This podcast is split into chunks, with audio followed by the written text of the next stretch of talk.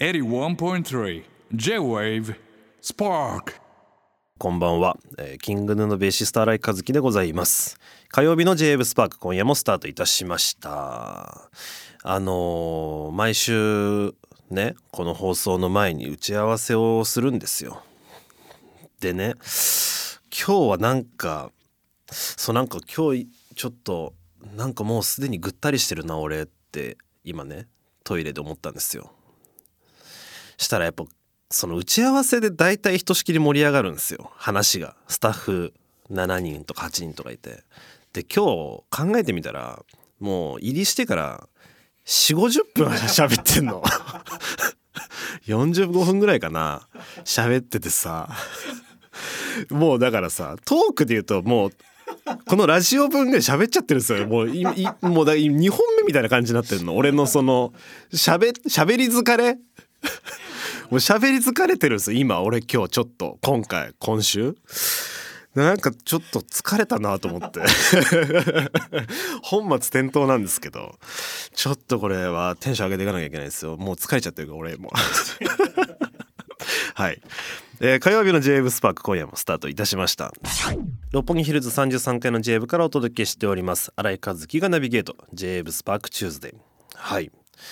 あのベースマガジンですね。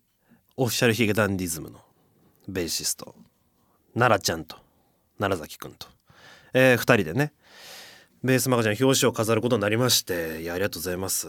本当まあ一つねベーシストの何ですか目指すところではありますからね。なんといってもね。うんまあみんなベースマガジン読んでるんじゃないですか。まあ今はねあの月刊誌じゃなくて期刊誌ですか。その3ヶ月か4ヶ月に一遍発売するやつって期間誌でしたっけ？確かそうですね。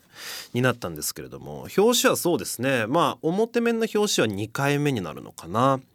表紙がさなんか折れるやつたまに長い表紙をさ中に折り込むタイプの表紙わかりますか？あれなんていうの？なんか最近あるじゃんたまに。あれの時にあのオーラルシガレッツの明らかにあきらくんとまあそのその折り込まれてる方の表あれ表紙っていうのだから。な何あれ？表紙？あれなんだ？広げたら表紙。だこう裏返すとそれが表紙疑似的に表紙になるみたいなところではやったことあるんですけれども。まあ一応2回目っていうのかな？表の表紙という意味では。うん。いやすごい楽しい撮影で。まあ奈良ちゃんとはねほんとちょこちょこ会うというか、まあ、楽器屋も一緒に行ったりもしましたし一緒に桃桃鉄もやったことありますしテキーラ桃鉄。っていう。で謎のねすごい前ですけどテキーラ桃鉄を一緒にやった中ですから。気になりすぎるでしょこの。ちょっと話せないんですよ。話したことあるかもしれないけど急上昇ワード。急上昇ワードで。テキーラ桃鉄。絶対やばいでしょ。俺と奈良ちゃんがやってんだよ。しかもそれ。イメージで合わなすぎるでしょまあでも奈良ちゃん本当に何にもあんないい人いないから俺の周りにあこまでその正面でいい人だなっていうかもうあんまいないですよあんな人がよくていつもニコニコしてて。ね。ちょっと見習わなきゃいけない本当に。こんな偏屈な。ねえ本当に。ヒゲダンもう本当だからあれですよ。いよいよこの表紙を持ってどっちがオフィシャルヒゲダンディズムかが決まるんですか？まあって言ったら圧倒的に申し訳ないけど俺だからね。ヒゲ生えてんだもんって俺の方が。俺の方がヒゲ生えてるし石原マネージャーなんてもう真のオフィシャルヒゲダンディズムダンディズムですか？一番ってかよく言われるじゃない。もうヒゲダンとキングのどっちがヒゲダンなんなんやみたいなやつね申し訳ないけどうちのマネージャーですよ。オフィシャルヒゲダンディズムは。真の、うん、キングヌーじゃないですよ。石原さんです。なんだっけこの話。何？そう。でね。まあいろいろこの新ベの新ベとエレベの会みたいな感じなんですけれども。まあいろいろ話してます。うん。まあでもこのラジオでもちょこちょこ話してるから結構被るとこなんてあるんじゃないかななんて思うんですけど、まあ、僕から見たヒゲダンのそのベース低音感というかそういうのをちょっと僕なりにこう喋ったりもしているので、まあ、あんまり喋っちゃうとね雑誌の内容に触れちゃうんであれですけれども、まあ、ぜひ手に取っていただければと思います。表紙のねあの僕が持ってるベースもねまあ普段と様子が実は違うと。コアな荒弟子なら気づいてくれてるんじゃないかななんて思うんですけれども。このベースについても、まあ、ちょっとまだ言えないんですけれどもまあいずれ情報解禁されるということでお楽しみにしていただければと思います。はい。えー、お便りいきましょうか。ラジオネーム、えー、NBA 同好会。新井先生こんばんは。初めてメッセージを送ります。ヌーライブロス NBA プレーオフ終わりでダブルロスの毎日ですが NBA の話をしてくださり、えー、楽しみにしておりますと。はい、えー、私先生の好きなクリス・ポールが、えー、ゴールデンステートウォリアーズにトレードとなりました。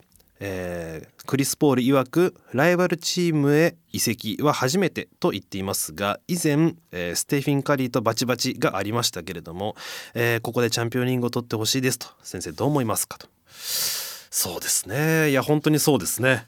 本当にそうです。まあこのオフシーズン本当楽しいですよね。その NBA っていうのはあの選手の入れ替わりがめちゃくちゃ激しいんですよ。で特にここ23年は本当に激しいわけ。なんかメッシがシーズン中に移籍するとか起こるわけよ。サッカーで言うと。みたいな感じっていうの。みたいなことも起こっちゃったりするんですよ。看板の選手がいなくなっちゃったりとか。急にね。シーズン途中で。とかもありますし。だからもうそのシーズンが終わっちゃうともうそのチームメンバーもうほぼ二度と見れないぐらいの毎年毎年もう入れ替わりまくりすぎちゃうから。もう監督もとか控え変わっちゃったりするし。監督が入れ替わっちゃったりもするんですよ。だえ去年巨人の監督だったよねみたいな。今広島の監督やってるけどみたいなことが余裕で起こっちゃうのね。すごいアメリカっぽいというか日本の価値観とはちょっと違うくらい選手に何て説明してんだろうってぐらいその監督とかさチームの運営が選手にいや君のこといいと思ってる」っつった2日後とかにトレードされたりとか全然あるから。でしかもそれを選手が知らないみたいな。ツイッターで知るとかなんなら。とか知り合いから連絡来て「お前トレードされたぞ」みたいな「えー、みたいなことが起こったりもするんですって。まあちょっと内情は分かんないけどね。なんでもうだからありえない組み合わせとかがまあ起こったりするんですよ。でそれのまあ一つというか。うんだからそうですね。いやクリス・ポールっていう選手僕すごい大好きなポイントガードの選手なんですけどもう年も38歳とかなんで今年超ベテランなんですよ。そのステフィン・カリーっていう今もう歴代ナンバーワンシューター。もう一番有名な選手ですね今ね。一番まあ年俸もざっくり言うと高い選手。と、まあ、一緒になったと。一緒のチームになったということで結構楽しみですね。どうなるんだろうね。今シーズンもいやいろいろ起こってるからねトレード。もう話したら本当キリがないんですけど。いや僕は本当クリス・ポールは本当に優勝してほしい。まだ優勝38歳なんだけどまだ優勝したことがない選手なんですよ。最終決戦のファイナルには行ったことあるんだけどそこで負けちゃったりとか。あのハムストリングスがちょっと弱くて毎回大事なところで怪我しちゃったりとか。しちゃう選手なのでちょっと楽しみですね。今シーズンもね。今来シーズンか。いや楽しみですよ。本当に。今回のトレードで言うとそうですね。個人的には渋いけど、まあ、ゲイブ・ヴィンセントがレイカーズに行きましたから八村君と。八村君は引き続き続きレイカーズに残れたんですね。このオフでね。契約再契約して。3年で70億とかかな。日本円に日本円にすると。みたいな契約なんですけど。そのチームにゲイブ・ヴィンセントというそのマイアミヒートの前回プレーオフでいい感じだった選手が来るのでまあヴィンセントかな。これを聞いてそうねって思う人はなかなかまあ NBS 好きなんじゃないかなと思いますけれども。まあ本当ねスマートとポルジンギスのまあトレードとか。まああとあれですよ。やっぱりブラッドリー・ビールのサンズ行きだったり。渡邊雄太君もサンズに行きましたね。また再びケビン・デュラントとのデュオということでそちらも楽しみでございますしね。まあエイトンがそのまま残るということでサンズの選手層がどうなるかっていうのももちろん注目でありますしハーデンがどこに行くかっていうのもまあ引き続きあとリラードの問題もあるしね。やばい。っていう感じですかね。ざっくり言うと。すいません。専門用語みたいな感じでね羅列しちゃいましたけど。まあとにかく楽しみですね。という話でございました。六本木ヒルズ33階の J 部からお届けしております。キングの新井和樹のスパーク、えー、ここからこちらのコーナー行きましょう。和樹の一刀両断。生まれてこの方一択の男。新井和樹がお題に対して何を選ぶのかリスナーの皆さんが答えるクイズ企画でございます。今回10回目ですね。結構やってるね。マジで。毎回言ってるけど。10回目です。えー、今回はズバリコンビニのホットスナックということで。いやまああの何て言うんですか？まあ前回は大玉チョコボール。一人だけ言いましたけれども。あのガルボだガルボだガルボだ。言われてね。画像上がってん生姜上がってんぞなんつって言われて。まあ大玉チョコボールというくだりがありましたが。今回はどうなのか。画像に上がってるからとかっていう話じゃないですから。ね。僕の中の話だから。SNS はパフォーマンスですからね。言うても。はいえー、ラジオネームコココ。和樹の一刀両断。間違いなくアメリカンドッグです。正解です。い いよおめでとうございます。いややばい。今回はやばいです。すごい来てる。なんでこんなにってぐらいちょっとねなんでこんなに正解者多いんだっていうぐらい今回は 超イージーだったみたいですね、えー、ラジオネームちえみ。新井先生こんばんは。毎週楽しみに拝聴させていただいております拝聴させていただいて拝聴させていただいております、うん、いいのか、えー、和樹の一刀両断。コンビニのホットスナック。レジ横のあの人はアメリカンドッグですね。理由は言うまでもなくライブ前に食べたりしてるのを2回ぐらいストーリーズで見ましたと。あれ？そんなに上げてたんだ。いやだから俺君島とフジロックに行った時の写真でガルボ写ってるよみたいな。で俺その写真アメリカンドッグ食ってる写真だったんですよね。やべこっちほん本当なんだけどなみたいな思ってたんですけどまあでも別にこのガルボの前例があるからまあアメリカンドッグ行けっかって思ってたんですけどそのそうなんですね。いやだから覚えてないわけよ。このララジオ始める前のことなんてさそれこそファンクラブのなんか映像で言ってたりとかさストーリーズってそれこそ1日で消えちゃうからさ何あげたかなんて覚えてないわけ。でこれを好みの話じゃん。余計覚えてないよねこんな。アメリカンドッグ俺あげたことあるしななんて。2回ストーリーズでちょっとライブ前にあげたからな。ちょっとアメリカンドッグさすがにイージーかなんてことはちょっと僕も覚えておらずね。企画が破綻しております。じゃあここからもう逆に間違いのやつらを言うと。ラジオネームマロポン。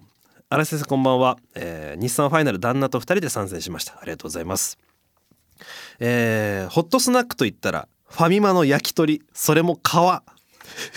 絶対先生も好きなはず。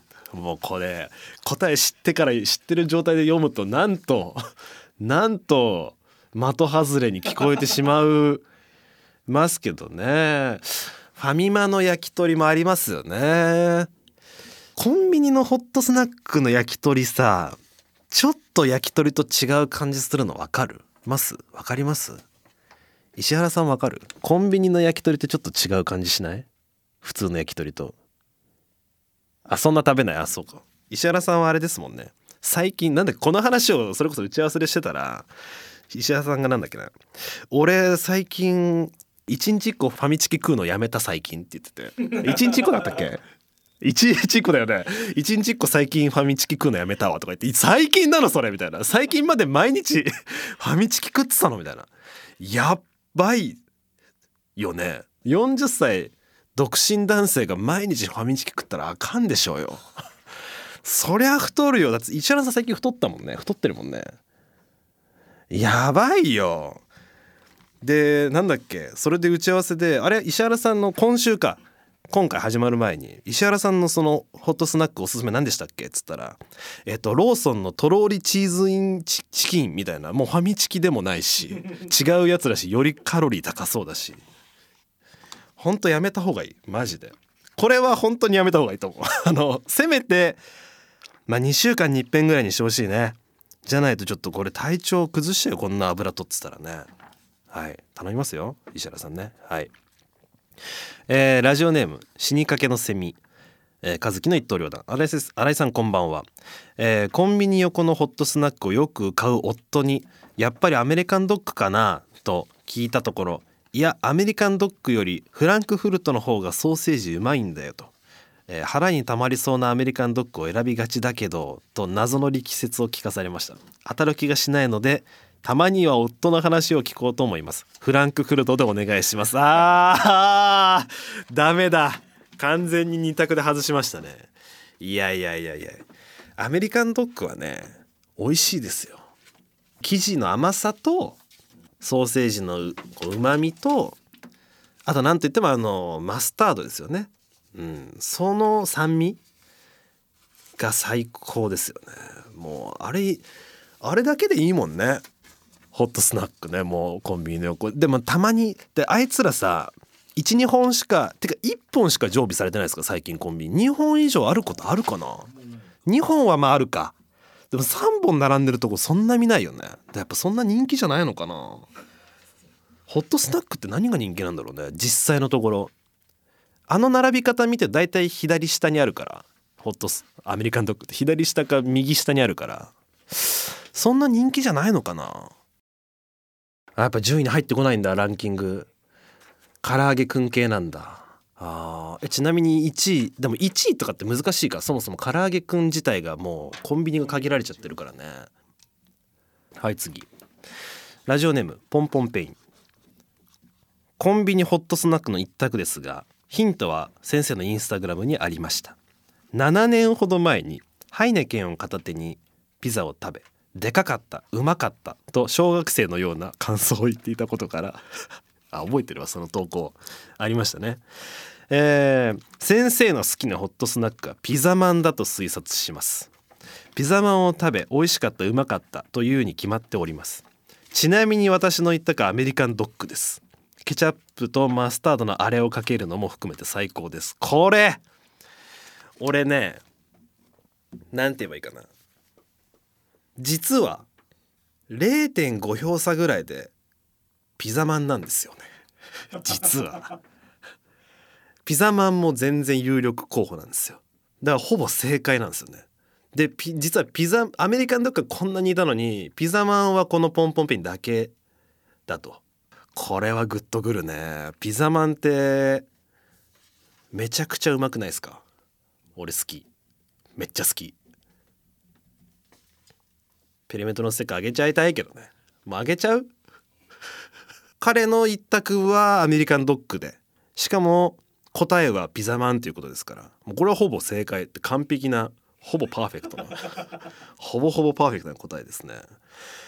ちなみにブリトーも僕大好きなんですけど。ブリトホットスナックというあれは言わないのか？別に。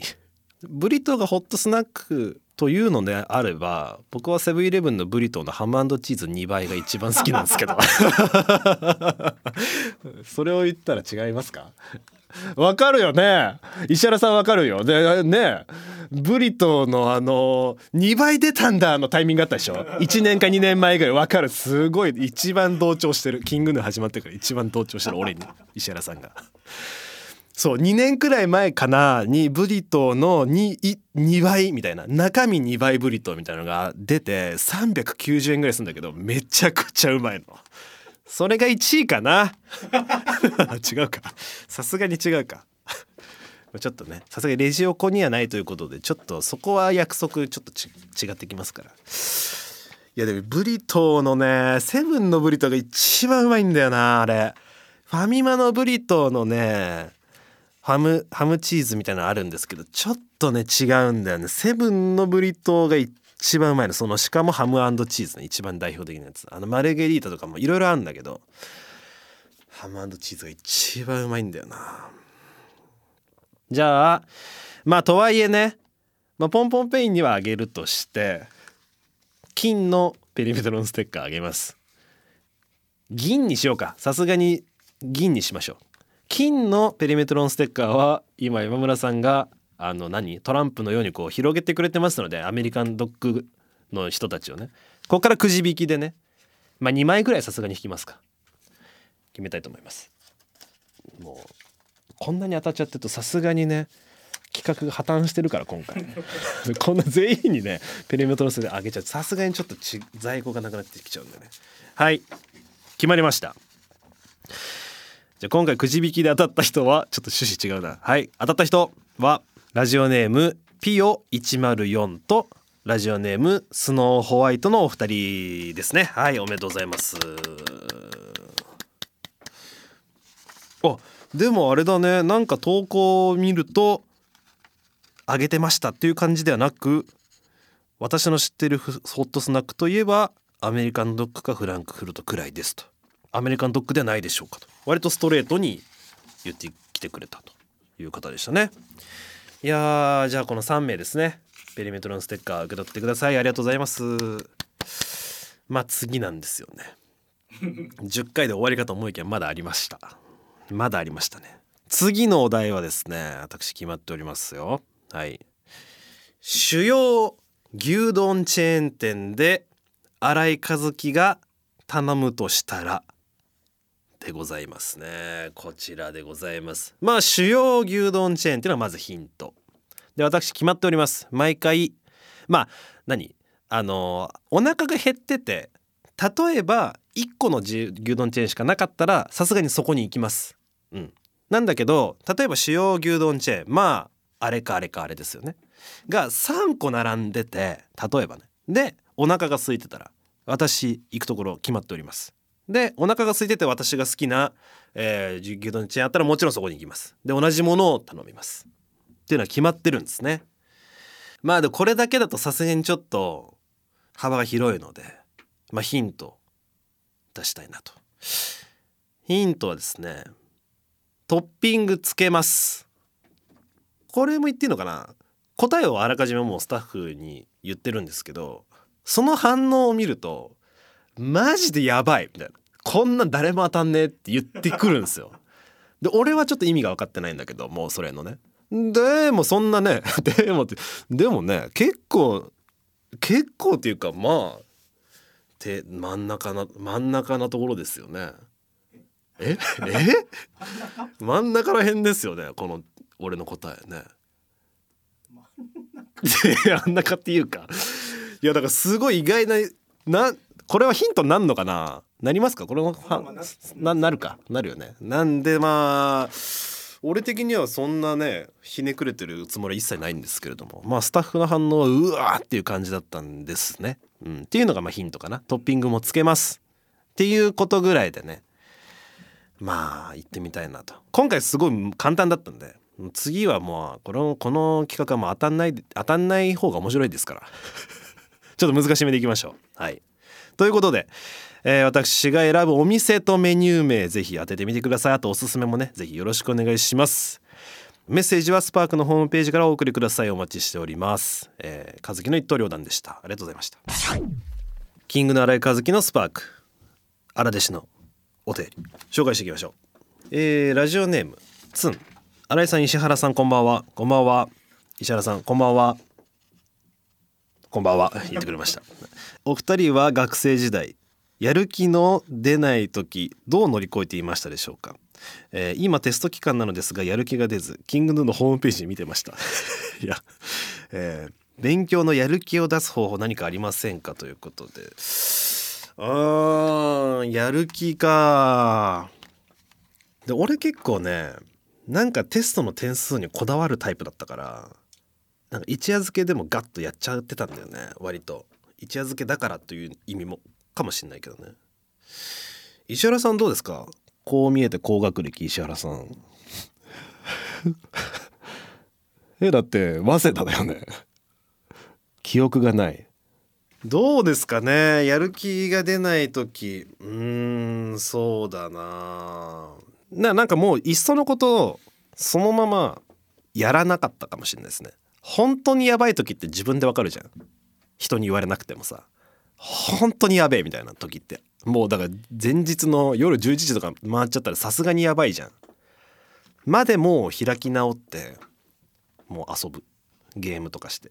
なんか部屋の片付け部屋の片付けしちゃうよね。テスト期間中って。あんなんであんな部屋の片付けするのかってぐらい部屋の片付けしちゃうよね。うん。とかですかね。逆にやらないっていう。自分が焦るのを待つっていうのもまたありかもしれないですね。時間の効率もなんかいいかもしれないし。はい。えー、ラジオネームエリヌー、えー、新井先生こんばんはと。さてさて私は生まれも育ちも茨城県。茨城の中でも有名な、えー、大洗町に公式ゆるキャラがいるのですがこれは先生に紹介しないわけにはいかず。ほう。その名も荒いっぺ。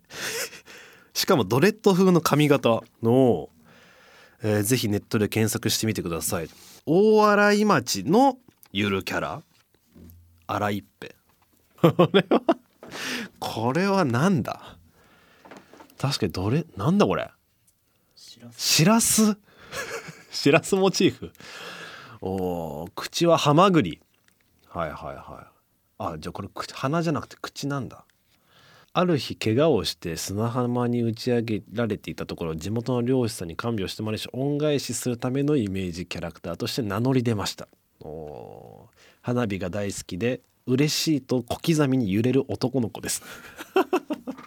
あこんなちょっと細かめな設定もあるんですね。ジェイミーの設定はないんですか？これ。JWAVE のジェイミーの設定は。これ俺ちょっと JWAVE の人間として申し訳ないですけどジェイミー謎なんですよねあのキャラデザが。よく言われますよね。あれ目怖くないですか？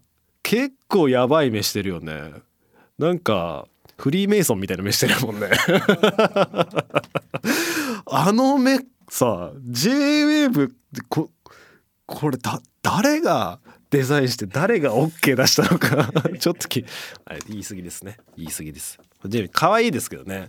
なんかさ入り口にデカジェイミーがいるんだけどデカジェイミーの目がすんごい怖くてあのプラスチックで作られたやつ。でえ怖っと思って検索したら公式的ななんかどの尺度でも割と目が怖いんですよね。あれも気になるな。まあでもドレッドっぽかったっすねしらすなんだねあれね。なんかメデューサ的な感じになっちゃうよね。ヘビの髪の毛みたいなどっちかっていうとね俺というよりかね、うん、でも荒いっぺでそれはやばいね。荒いっぺあ大洗町から来てるんだ。荒い荒いっぺね。荒いっぺちなみにどの市町村にもゆるキャラっているんですかね。全国でいるの？福生市はねタッケーっていうあの竹のやつがいるんですけど。七夕祭りっていうのが福生市有名で毎年、まあ、そっから来てるんじゃないかなってタッケーっていう竹の割とまんま竹です。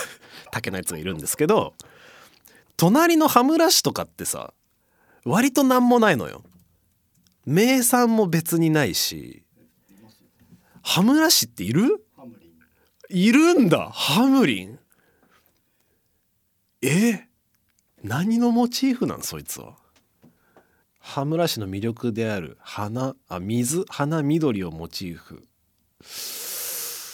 本当かな。えじゃああきる野市はいんの？あきる野市。あきる野もなんもないよ。キララホールとかしかないですよ。いるんだ。森っ子さんちゃん。東京山椒がモチーフいるんだ。山椒は飽きるので見たことないけどな。まあ一応その土地土地に根ざしたものでちゃんと一応組んでるんですね。ハムリンが唯一水花緑っていうちょっと抽象的な 言っていいか分かんないけどちょっと抽象的でしたね羽村ねまあ分かりますよ。そんなになんもないから羽村ほぼフッサみたいなもんだし羽村言っちゃうと お羽村羽村市の人が怒られるかもしれないけど。そうだね。ちょっとローカルな話してしまいましたね。ゆるキャラごめんなさい。ゆるキャラで一番有名なのって今何？ふなっしーなのやっぱり。あくまモンなんだ。あくまモンふなっしー。ちチーバくん。えネパール？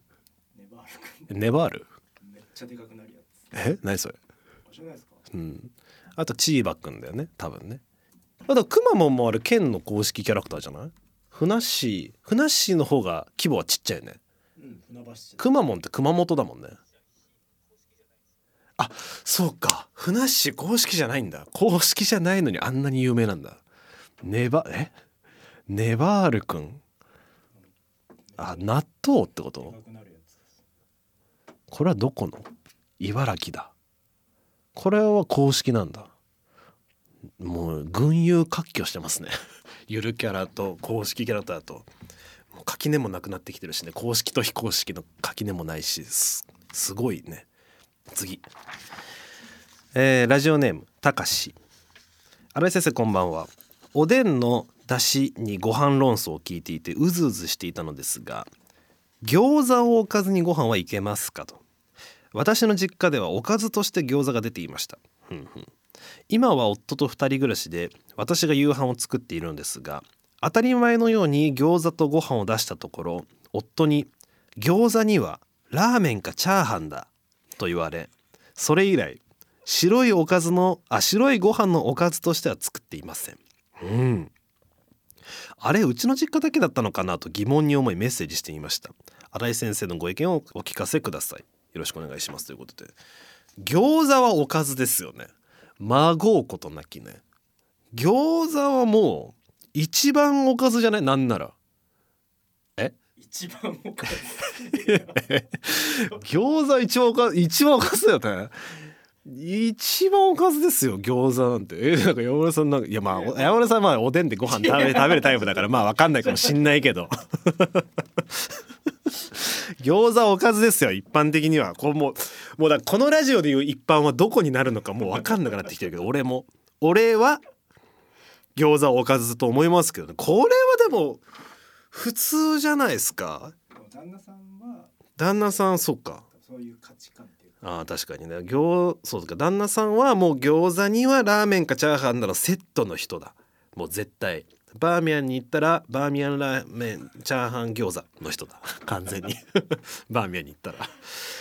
そうか。えじゃあさ餃子をおかずにチャーハンは食うってことなのかなお旦那さんは。えー、だ俺さそもそも味付きご飯に対しておかずいらないタイプだから。てか大体そうじゃないですか。チャーハンって別におかずいらないもんねそもそもねこれはなんかあれなのかな？そういうもんでもないのか？おかずっていう概念でもないのかな？餃子旦那さんは。単品で食べる。まあ単品ではもちろん食べれますけどね餃子ね美味しいですけれども。圧倒的結構トップのおかず界トップですけどトップクラスだと思いますけどね。匹敵するものってもうだってそれこそ唐揚げとかハンバーグとかになってきません？餃子の。生姜焼きとかねそれクラスっすよね割と。おかずおかず力で言えばね。えちなみに山村さんの中でのおでんのおかず力は 餃子のおでん力に匹敵するんですか？その戦闘力は。どうなんですか？餃おかず戦闘力は。おかず力っていう意味だと餃子の方あそこは餃子の方が上なんだ。あ好きの度合いで言ったら両方同じなんだ。おかずおかずとして好きっていう意味では両方。おかずとして まあねもう何が本当なのか本当わかんなかった言います。俺も山村さんももうなんだおかずってなんだろうみたいな概念的な ところになってきちゃいますけどね。まあでもそのさっき打ち合わせでも言ってたけど小籠包をおかずにしないよねみたいな。小籠包って割と単発で食べるよねっていう話まあ俺がさっき言ってたんですけどちょっとそれに似てんのかなって気もしますけどね。まあでも小籠包が出るところにご飯が出てくることも少ないからまあそういうところです。遭遇しないだけかもしんないけどね。シューマイ。ね。シューマイもでも微妙なところですよね。食べれるけど餃子に比べたら俺ちょっとおかず戦闘力が低い気がしますね。なんか単品で食べちゃうよな。食べれるけどねもちろんね。うんまあ確かにね。小籠包はもうがっつり生地あるからね。あれでなんか炭水化物感やっぱ小籠包あるもんね。肉まんでご飯食べるじゃないですか。あー肉まんでご飯食べないわ確かにそれに近いわ。それはすごく腑に落ちました。おでんはまだ腑に落ちてません。あ違う違う。Spark on 81.3 J Wave.